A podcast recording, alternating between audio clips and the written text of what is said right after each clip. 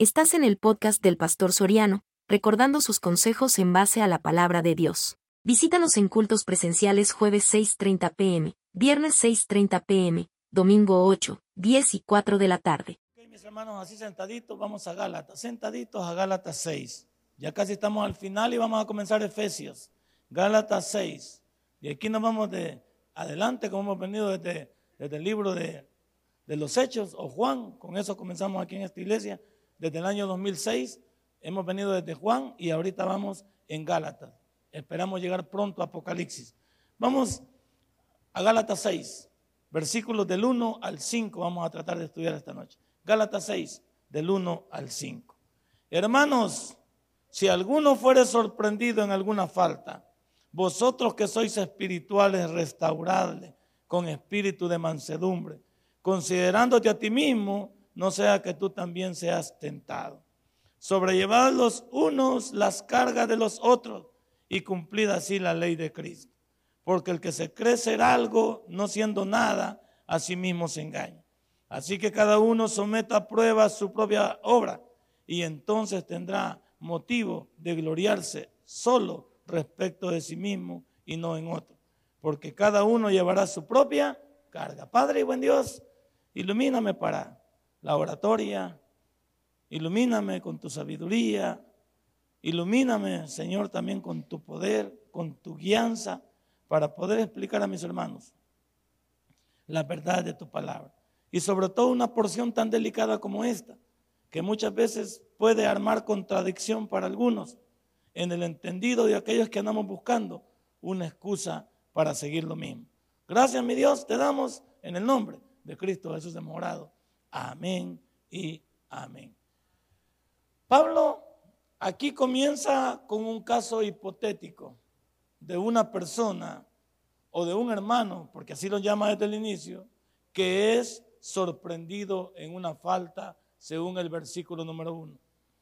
La idea que Pablo tiene aquí, y es que hay que dejarla clara, que él tiene la idea de que este cristiano no es un pecador consuetudinario, no es alguien abierto para pecar, porque la Biblia no está de acuerdo con el pecado mm, pensado y ejecutado. A eso ya sabe usted que la figura de concupiscencia es cuando yo dibujo el pecado aquí arriba. No se ha convertido en pecado porque no lo he ejecutado, pero yo ya lo pensé. Por eso Jesús en su momento más, más eh, fuerte para decirle a alguien, dijo que no es necesario acostarse con una persona para decir que ya, que ya tuve relaciones con alguien, sino con el mismo hecho de haberlo pensado. Desde ahí está diciendo, desde ahí es pecado, nos comprometió. Lo que Pablo trata de decir aquí es de un cristiano que tiene un problema que él trata de huir del pecado, pero el pecado lo sobrepasa. Y es que esto es normal. Es normal decir que hay muchos de nosotros que el pecado nos sorprende. Porque de repente nosotros, vaya, el, pecado más normal que vemos. Nosotros vamos por la calle y vamos totalmente normales. Y de repente viene una, una mujer de esas exuberantes, provocativas, de esas que no se les puede quitar la vista de encima. Y a uno de repente se encuentra con ella. La primera sorpresa es, uno se le queda viendo y, y, como es ser humano, pues la mente viaja inmediatamente. Pero no significa que me voy a quedar con ella. Me sorprendió, sí, la vi y por unos segundos atrapó mi mirada. De repente me cae el 20 y digo, eso no es para mí.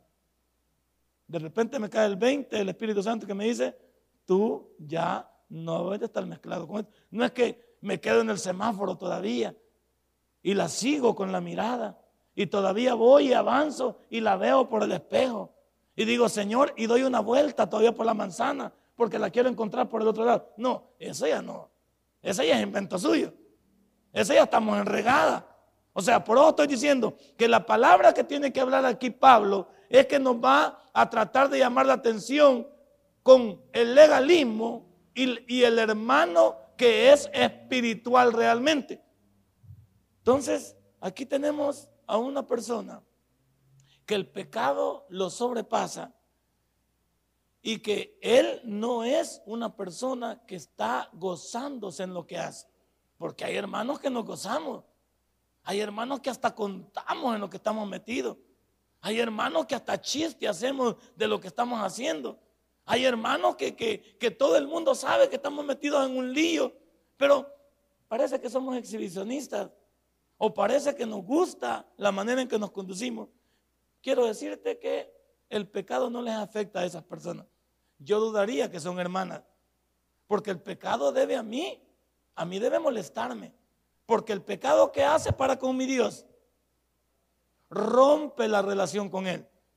El pecado es la muerte espiritual. Cuando yo peco abiertamente contra mi Dios, rompo la comunicación con Él. No es que muero físicamente, pero espiritualmente se rompe la relación. ¿Cómo se activa, la, cómo se activa nuevamente la relación? Arrepintiéndome. Pero hay personas que no se arrepienten, se gozan en lo que hacen. Es más, lo siguen haciendo. Es más, no les importa ser vistos. No, el apóstol dice aquí, hermanos, si alguno fuese sorprendido en alguna falta, si alguno realmente ha tomado, ahora piense, y los que no somos sorprendidos, voy a ir más lejos, va, porque mi interés es traumarlo para que usted se cuide. ¿A cuánto no nos conoce el pecado? Hay gente que estamos metidos en pornografía y nadie sabe. Solo la máquina y yo sabemos que estamos viendo viejas chulonas. O viejos chilones también las mujeres, porque las mujeres también son pícaras. ¿Cuánto, ¿Cuánto sabrán si el pastor está metido en pornografía y está viendo alguna de sus páginas que no es adecuada y me presento ante ustedes? Para, para ustedes y para mí, esa es una doble moral. Nadie la sabe, pero Dios sí ya me vio.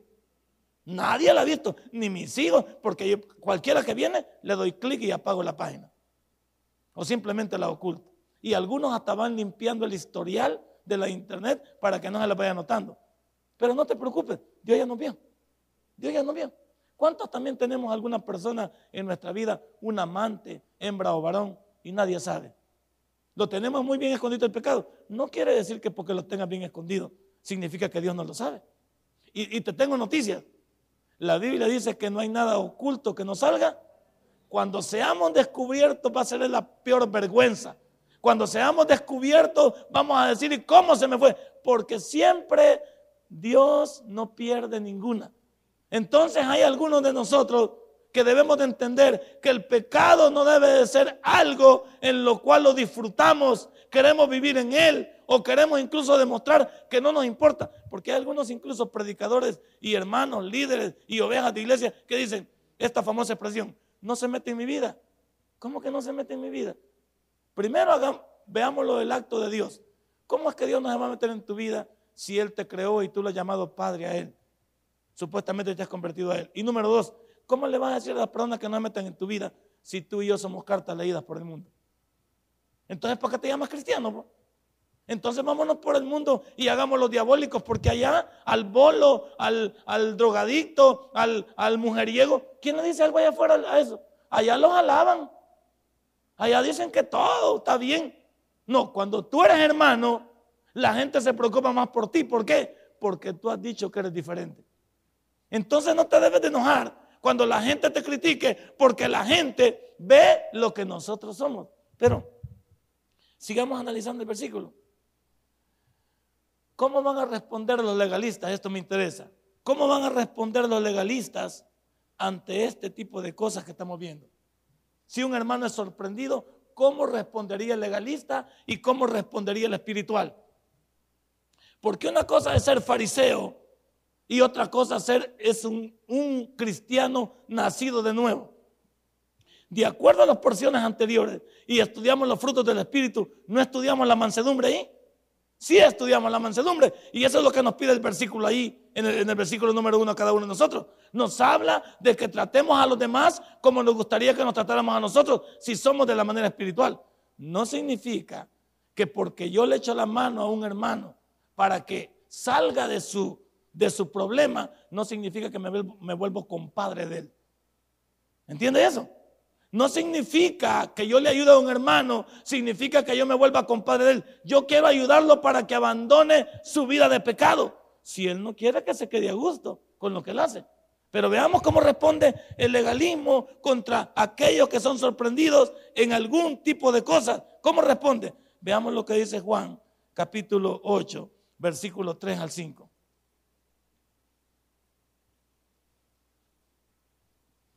Juan, ya sabes que Juan es el libro que habla de la deidad de Cristo.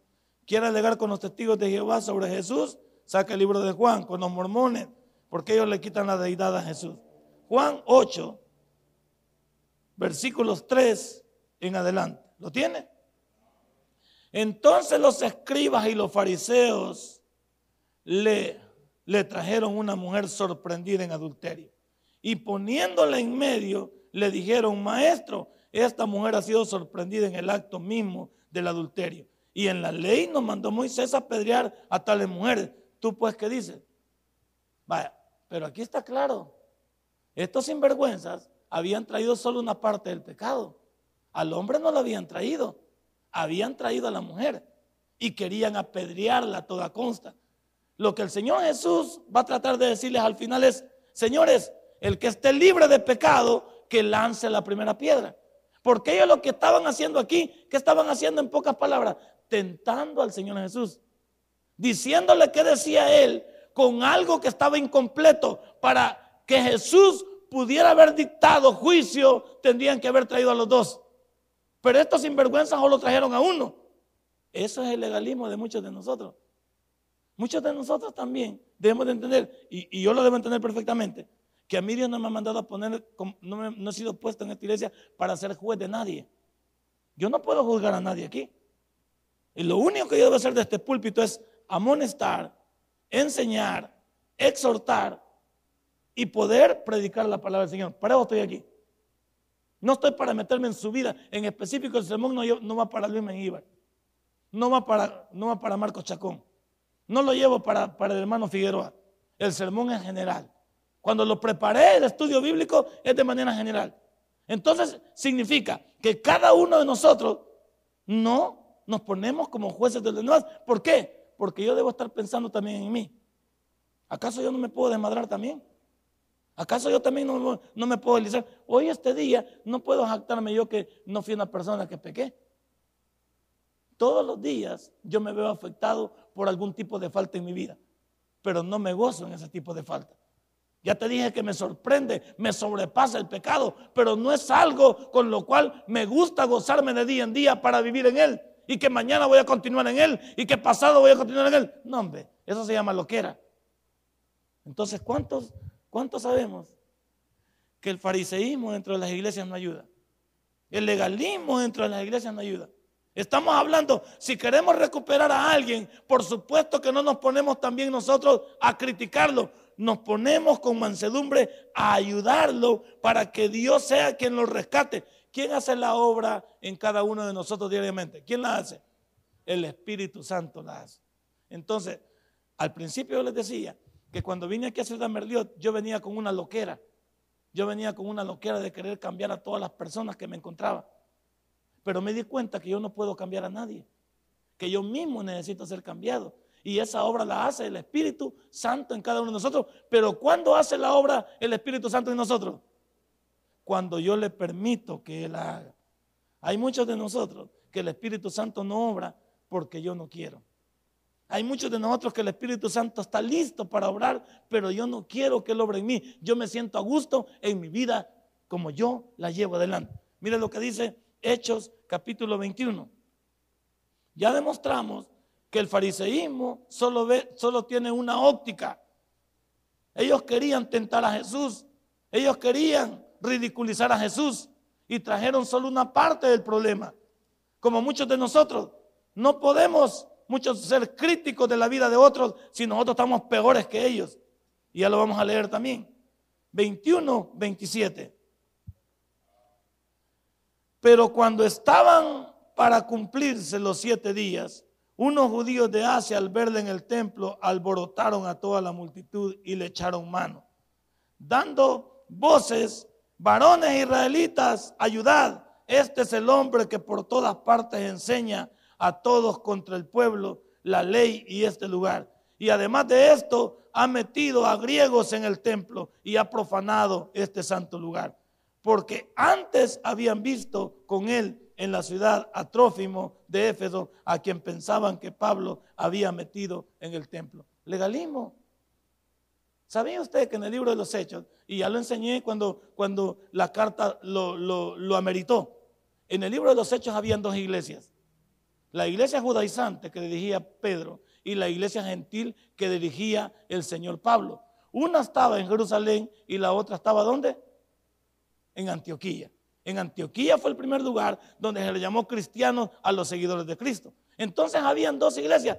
Por supuesto que el apóstol de los gentiles era Pablo, porque ellos mismos lo rechazaron y dijeron que no querían nada con él. Y él se volvió a predicarles a todos aquellos que no tenían esperanza. Entonces aquí lo que estamos hablando es de los judaizantes que trataban de decir que Pablo estaba equivocado porque estaba metiendo gentiles dentro del templo. Pero veamos una cosa, tanto como hoy en, el, el presente existe Israel y existe la iglesia y no son lo mismo, no son la misma cosa, porque Israel es el pueblo de Dios y la iglesia es el pueblo espiritual de Dios.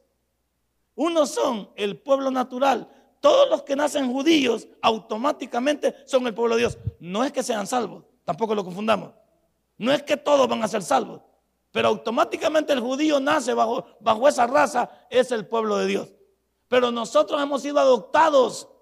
Nosotros no somos el pueblo natural, hemos sido injertados en el olivo original. Pero ¿cómo entramos entonces en el pacto abrahámico? Entramos a través de la fe, porque el pacto abrahámico, ya lo enseñé, sigue en ejecución. ¿Por qué el pacto abrahámico sigue en ejecución? ¿Por qué? ¿Por qué el pacto abrahámico sigue en ejecución? Porque Israel está todavía aquí en la tierra. El reloj está parado para Israel, porque estamos en la época de la gracia, que es la que ocupa la iglesia.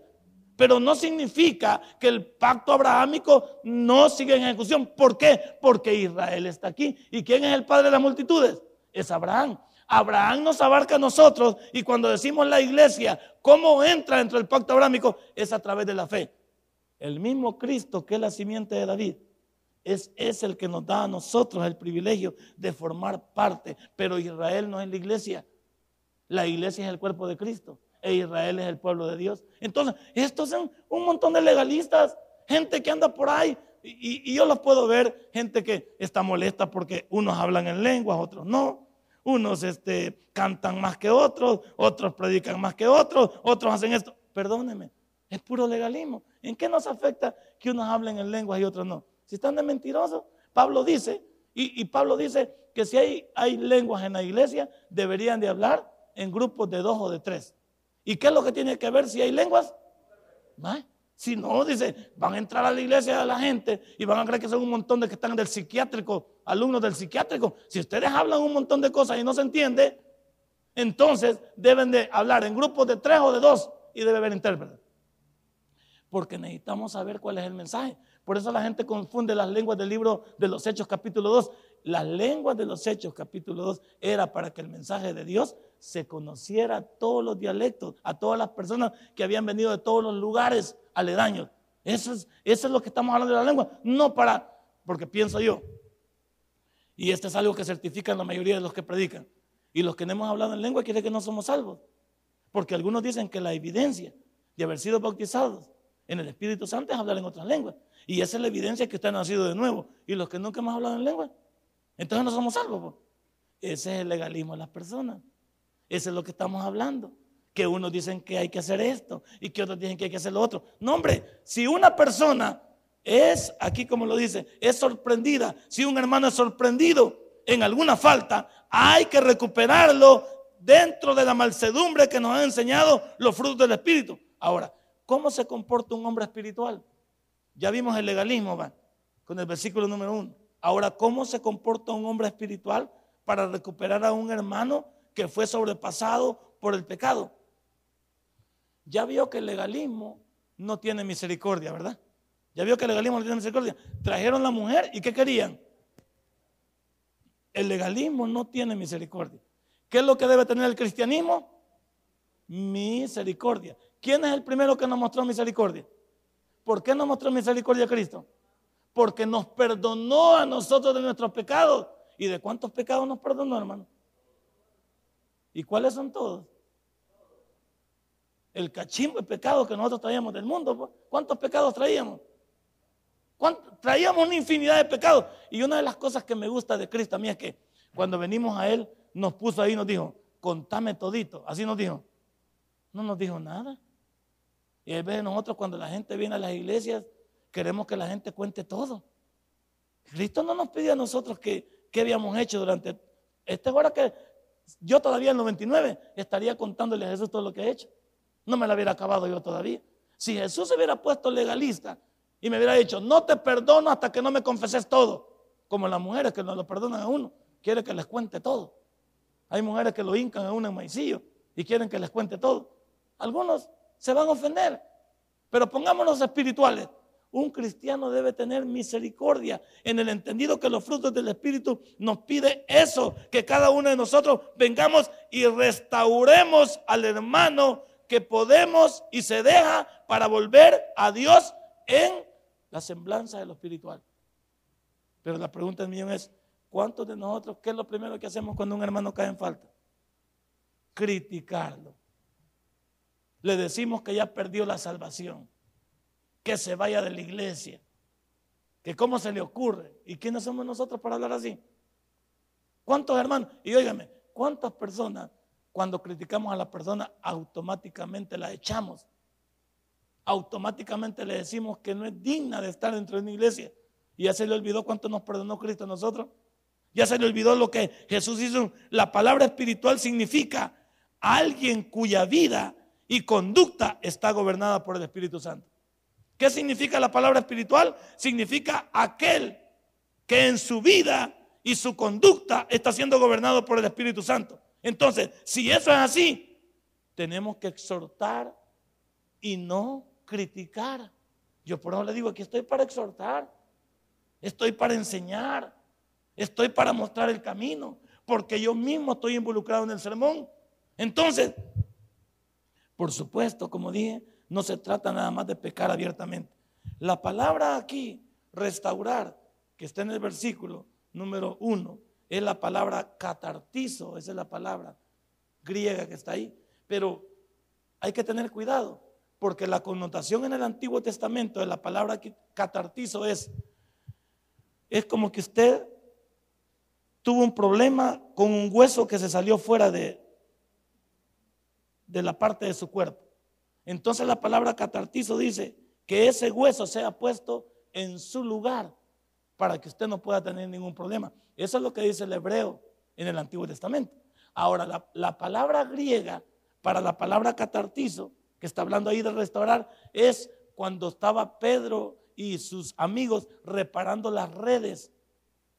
Vaya, pero la, pregunta del millón es, ¿se puede remendar a alguien? ¿Se puede remendar a alguien? No aplica. Lo que estamos hablando aquí en la palabra restaurar es tratar de llamar la atención del hermano para que se arrepienta y vuelva al camino de Dios. Eso es lo que muchos debemos de hacer. ¿Qué le hemos enseñado aquí? Cuando usted ve a un hermano en algún pecado, no lo critique, ore por él. Y si le da chance, trate de tomarlo como un hijo suyo y traerlo nuevamente a la iglesia. Porque hay gente que no nos deja venir a la gente, muchos que son sorprendidos en el pecado, ¿qué no nos deja venir a la iglesia? La vergüenza. Es que me vieron fumando, dice. Es que me vieron con una mujer que no era la mía. Es que la pena no te deja regresar. Pero como el problema de los hermanos es que todos trabajamos en el diario de hoy. Si, si el hermano Mengíbar vio al hermano Tomasito, ya se lo acabó. Le contó a Chacón, le contó allá a Nancy, le contó a Pacheco, le contó al doctor Vanegas. Entonces el, el, chambre ya se hizo grueso. Ya se hizo, cuando entra de mano Tomasito por aquí, que dice, ve, ahí viene el adúltero, me charro, charro, que ahí viene el adúltero. ¿Quién les contó? ¿Quién les contó? El hermano. ¿Qué tal si él, él vio la falta del hermano Tomás? Y, y si el hermano Tomás le permite, él comienza a orar por el hermano Tomás sin estarlo criticando. Eso es lo que habla la palabra mansedumbre y lo que habla la palabra de ponernos en el lugar de Él. Tú debes de ponerlo en oración. Y si Él te da chance de decirle, hermano, no se preocupen, Vuelva al cristiano, vuelva usted a la iglesia, por favor, y abandone su, su relación que no le conviene. Sea fiel a su esposa y ahí comienza usted a ayudarle, pero no comienza a destrozarle, contándole a toda la iglesia de Merliot que el hermano Tomás tiene otra mujer. No ha venido su señora, gracias a Dios que no ha venido. Entonces, imagínate todo, todo el lío que le causas al hermano. ¿A qué te manda Dios a ti? A orar por él y a restaurarle en mansedumbre, si Él te da chance. Si Él no quiere, tu deber sigue siendo orar por Él. Pero no abrir la boca, ni siquiera venirme a contar a mí. Hermano, que bueno, si el día conocí para quitarlo y ponerla allá en, la última banca. No, ni así, ¿verdad? ¿Cuántos de nosotros estamos esperando se le daño a la persona? Eso es lo que está hablando el versículo aquí. La palabra habla de restaurar. La palabra habla de cómo una persona puede ser restaurada y traída en arrepentimiento para tener una nueva relación con Dios. El problema de muchos de nosotros es que no somos capaces de recuperar a las personas. ¿Por qué? Porque nos abrimos en franca crítica y, en franca de denigrar a las personas cuando nosotros podríamos entender que la Biblia dice que el que piensa estar firme, mire que no. Todos estamos involucrados y todos podemos tener un problema. Ya le dije, esto no tiene nada que ver con ser un pecador consuetudinario. La persona que es espiritual es aquella que va y restaura al hermano y debe de hacerlo con un espíritu de mansedumbre. La mansedumbre es la misma que Pablo nos menciona en el, en el versículo 23 del capítulo 5 del libro de primera de, de Gálatas, perdón. Mire lo que dice. Mansedumbre dice que es uno de los frutos del Espíritu. Y estudiamos aquí lo que era mansedumbre. Aquí dije yo, palabra por palabra, lo que significaba la palabra mansedumbre. Entonces muchos de nosotros que ya conocemos la connotación de la palabra, que significa que Cristo tiene el control de todo.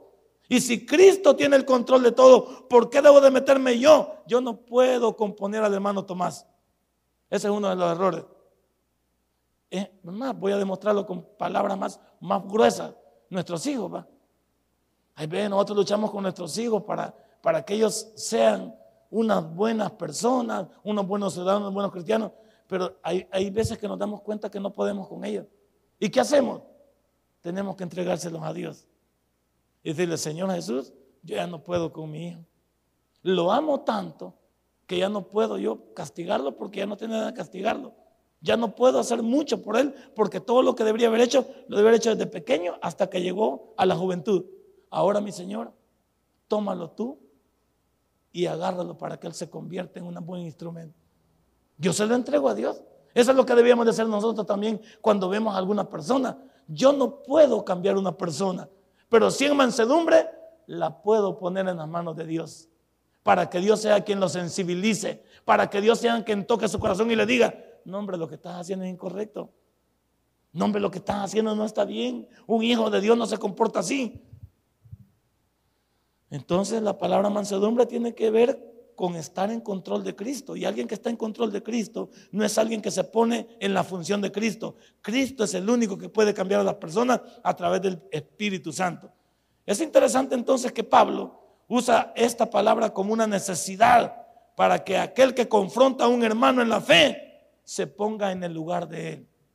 ¿Cómo debo de ponerme yo? En el lugar de Él. Cuando yo tengo una falta, ¿cómo voy a querer que me traten? Como yo traté a los demás. El problema de nosotros es que como nos consideramos campeones, pensamos que nunca vamos a fallar. No nos ponemos en el lugar de otro. Cuando tú veas a alguien, piensa, ¿y si fuera yo? Porque todo aquí el problema de este mundo es que siempre estamos pensando en nosotros y no nos importan los demás pero ponte en el lugar de otro. Muchas veces los cristianos confrontan en la carne con una actitud de vanagloria. Como yo digo, yo no soy igual que el hermano Tomás. Yo no ando haciendo lo mismo que él. Sí, pero esa es vanagloria humana. Esa es la pura carne. ¿Qué dice el versículo 26 que causa esto cuando lo hacemos en la carne? Versículo 26 del capítulo 5 del libro de Gálatas. No nos hagamos vanagloriosos, dijimos la semana pasada irritándonos unos a otros. ¿Qué es la palabra irritar? Es molestar. ¿Cuántos de nosotros cuando confrontamos a otro en la carne, bien se siente? Cuando la crítica no viene de parte de Dios, sino que viene de parte de la carne. Hacemos pedazos a las personas, las cortamos de una en una, las, hasta que las raleamos, las ridiculizamos a la mínima expresión. Y yo le voy a decir algo, ¿cómo va a creer que alguien llamándonos cristianos vamos a destrozar al cuerpo de Cristo? ¿Cómo podría yo abrirme con patada al pecho contra Él, haciéndole pedazos su personalidad, haciéndole pedazos su familia? Y, yo voy a decir algo, hay veces hacemos pedazos a la gente sin estar seguro de lo que está pasando. Y eso sí es pecado. Hay gente que hacemos pedazos a los demás porque yo escuché, porque me contaron, porque me parece. no, permítame. Ni aunque usted esté seguro, ya le demostré que usted no es juez de nadie. Ni aunque esté seguro de que algo que pasa, usted no se mete en eso. E, eso le corresponde a Dios a través del Espíritu Santo. Pero este, este, este sí es el acabose. Personas que nos acabamos a alguien simplemente por destrozarlo. La pregunta del millón es, ¿te estás acabando a un hermano, hombre? Estás haciendo pedazos una parte del cuerpo de Cristo. Estás haciéndole, estás haciéndole daño a la iglesia que formamos parte de Él. Por eso es que muchos de nosotros debemos de actuar en mansedumbre, poniéndonos en el lugar de los demás. Antes deberíamos de pensar todo lo que le ocasionamos a una familia, a una persona, y especialmente cuando no tenemos la razón. ¿A cuántas personas podemos denigrar y después nos dimos, nos dimos cuenta que no era cierto? Restaura a esa persona, como aquel que ya lo llevaron a la policía y le pusieron el rótulo aunque lo saquen libre, el rótulo ya quedó fichado. Ya salió en los periódicos, ya lo sacaron como ladrón, ya lo sacaron como marero, pero no era. Y dijeron, nos equivocamos. ¿Y nos equivocamos a cuenta de qué? El cristiano debe pensar las cosas con mansedumbre. El cristiano, este versículo número uno, nos llama la atención a ser diferentes. Esta clase de confrontación la que estamos hablando de hacer pedazos del cuerpo de Cristo, no cabe en el reino de Dios. No cabe en una persona espiritual hacerle daño a otro que es un hijo de Dios igual que usted. No cabe.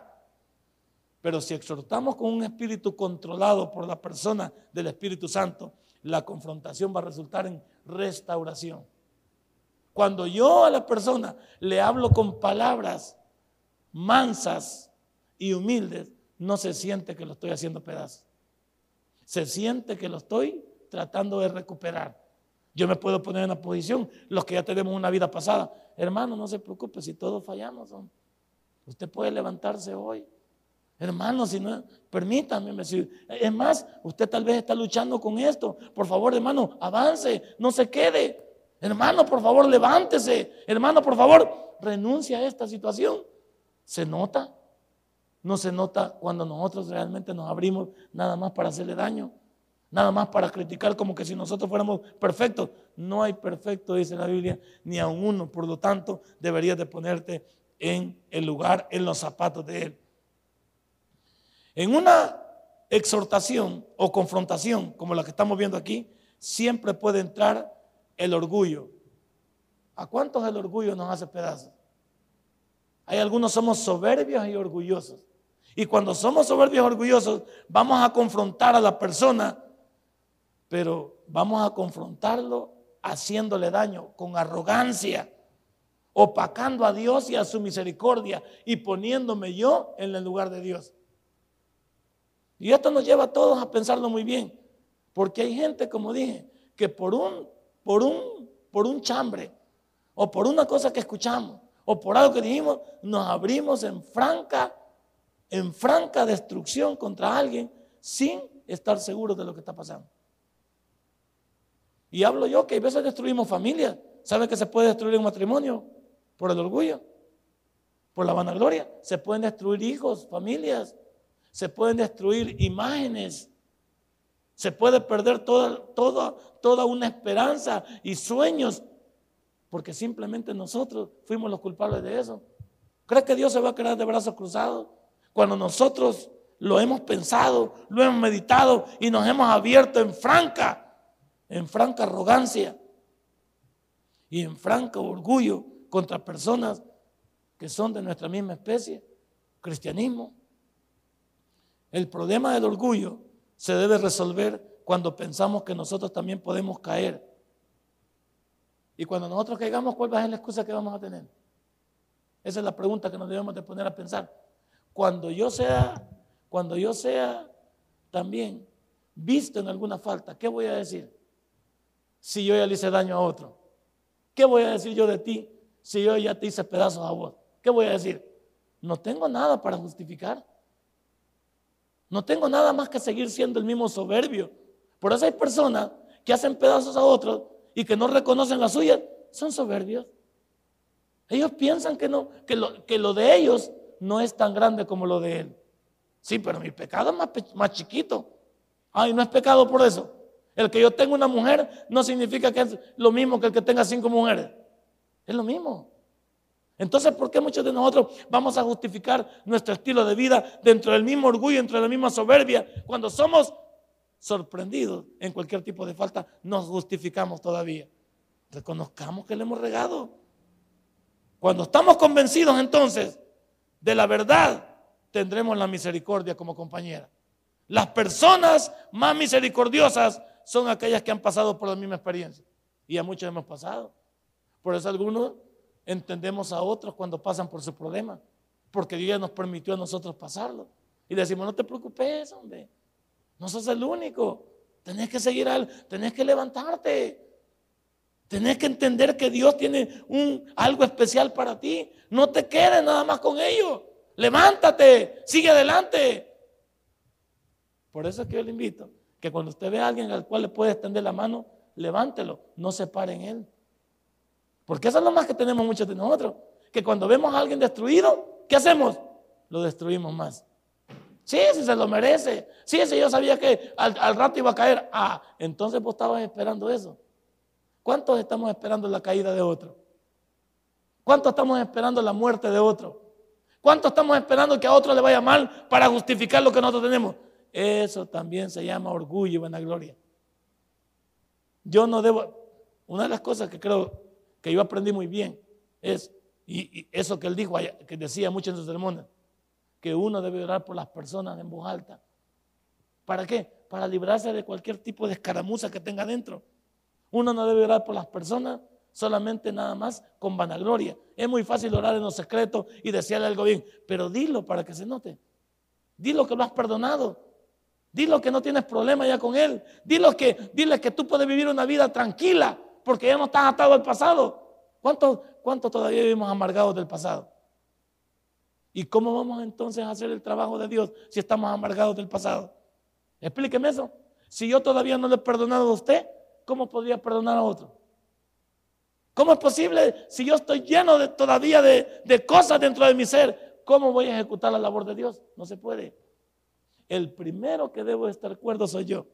Y aquí nos habla hermanos, o no comienza así el apóstol diciendo, hermanos, si alguno fuese sorprendido en alguna falta, vosotros que sois espirituales, restaurarle con espíritu de mansedumbre, considerándote a ti mismo, no sea que tú también seas, tentado. Y hablamos de la palabra tentación, ¿se acuerdan hace algunos días? ¿Qué dijimos de la palabra tentación? Que Dios no tienta a nadie.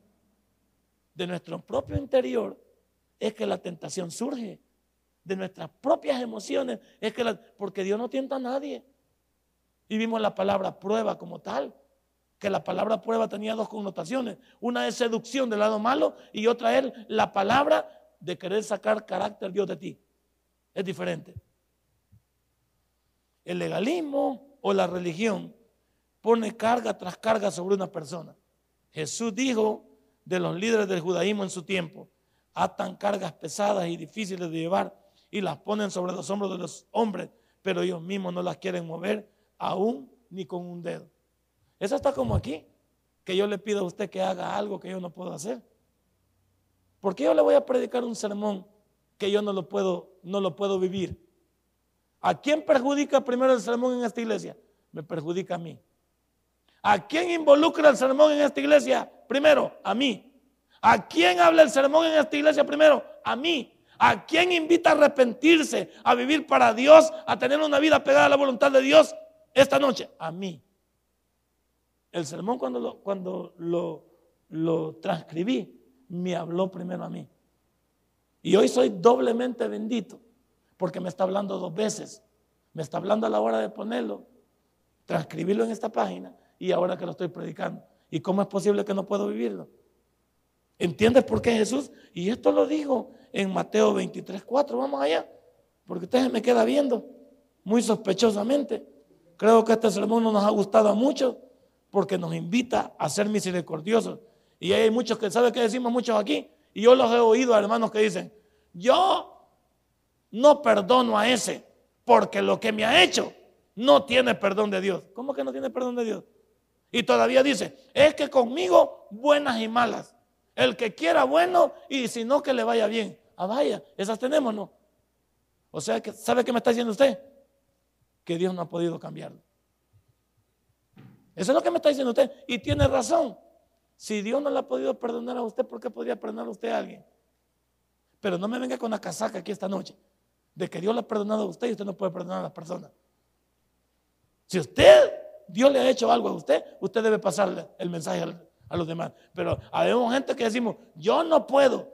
Todo, cualquier cosa podría, pero eso no, esa, esa cosa no se la puedo perdonar, porque eso es imperdonable. Te pregunto otra vez, ¿Por cuántos pecados murió Cristo en la cruz de Calvario? Por todos. Entonces, ¿cuál es el pecado que tú no puedes perdonarle a alguien? ¿Cuál es la falta que no puedes perdonar a alguien? Si Jesús me perdonó todo a mí, me perdonó todo. Y hay algunas cosas, seamos sinceros aquí, hay algunas cosas que a nadie se las he contado yo. Solo están aquí. Hay unas cosas que yo he hecho que a nadie se las ha dicho, solo yo las tengo aquí. Ni a mi mujer, Dios guarde, ni a mi mujer. No, a nadie le contaba. A nadie le contaba. Hay cosas que yo las tengo aquí. ¿Por qué? Porque se van a morir conmigo. Pero Dios sí la sabe. A Él sí le he pedido perdón. A Él sí le digo, Señor, tú sabes. Pero Señor, no me vayas a hacer el baje. No se lo vayas a contar a Dinarda porque ya me fregaste. No se lo vayas a contar, Señor, a Dinarda porque ya me fregaste. Pero el Señor, como es de lo más lindo, va. Él no traiciona a nadie. Yo le he contado todas mis cosas y mis secretos con Él están seguros. Mi Dios nunca me va a descubrir. A Él sí le he dicho, Señor, yo sé que algunas cosas que yo hice son de regada y no se las puedo contar a nadie porque nadie me va a poder comprender. Por eso no me las cuento a mi mujer, porque ella no me va a poder comprender. No me va a poder comprender. Y yo sé que hay cosas de ella que tampoco me las ha contado. Aquí estarán algunos pensando lo mismo. ¿Cuántas cosas a nadie se las decimos? Porque no se las vamos así, a nadie se las vamos a contar. Pero mire lo que dice aquí. Mateo 23, 4, mire lo que dice. Porque atan cargas pesadas y difíciles de llevar y las ponen sobre los hombres, sobre los hombros de los hombres pero ellos ni con un dedo quieren moverlas. Antes hacen todas esas obras para ser vistos por los hombres, pues ensanchan sus filacterias y extienden los flecos de sus mantos y aman los primeros asientos en la cena y las primeras sillas en las sinagogas y las salutaciones en las plazas y que los hombres los llaman rabí, rabí. Pero vosotros no queréis, no queráis que os llamen rabí, porque uno es vuestro, maestro, el Cristo, y todos vosotros sois. Por eso a mí no me gusta que me digan reverendo. Yo respeto que ahí me pusieron reverendo en el título que me dieron en el tabernáculo. Pero cuando alguien me dice reverendo, le digo, por favor no me llame así, porque yo no, soy digno de ser llamado así. Yo no, la palabra reverendo es de reverencia. Y el único digno de reverencia, ¿quién es? ¿Por qué yo no? ¿Me voy a creer yo más que los demás? No. ¿Y tú qué te crees aquí en esta noche? Pregúntale que está a la par. ¿Y tú qué te crees? Dile que está a la par. Vaya Luis, dile tú a la señora ahí que te crees. ¿Qué tenés pena? Como no vino tu suegro hoy, no le a nadie. ¿Qué se cree usted? ¿Qué nos creemos nosotros? ¿Que somos la última Coca-Cola del desierto? ¿Acaso no todos somos necesitados de Dios? Y cuando somos necesitados de Dios, póngase en el lugar de los demás es fácil, es fácil hablar de los demás, pero es muy difícil hablar de uno mismo. Y da la casualidad que muchos no nos queremos tocar a pesar de lo que somos. Pero cuando hay sinceridad en tu vida y en la mía, el primero que debería hacer una reflexión soy yo mismo. Esta noche denle un fuerte aplauso a nuestro Dios. Padre, vivo en Dios. Si este mensaje ha impactado tu vida, puedes visitarnos y también puedes buscarnos en Facebook como Tabernáculo Ciudad Merliot. Sigue con nosotros con el siguiente podcast.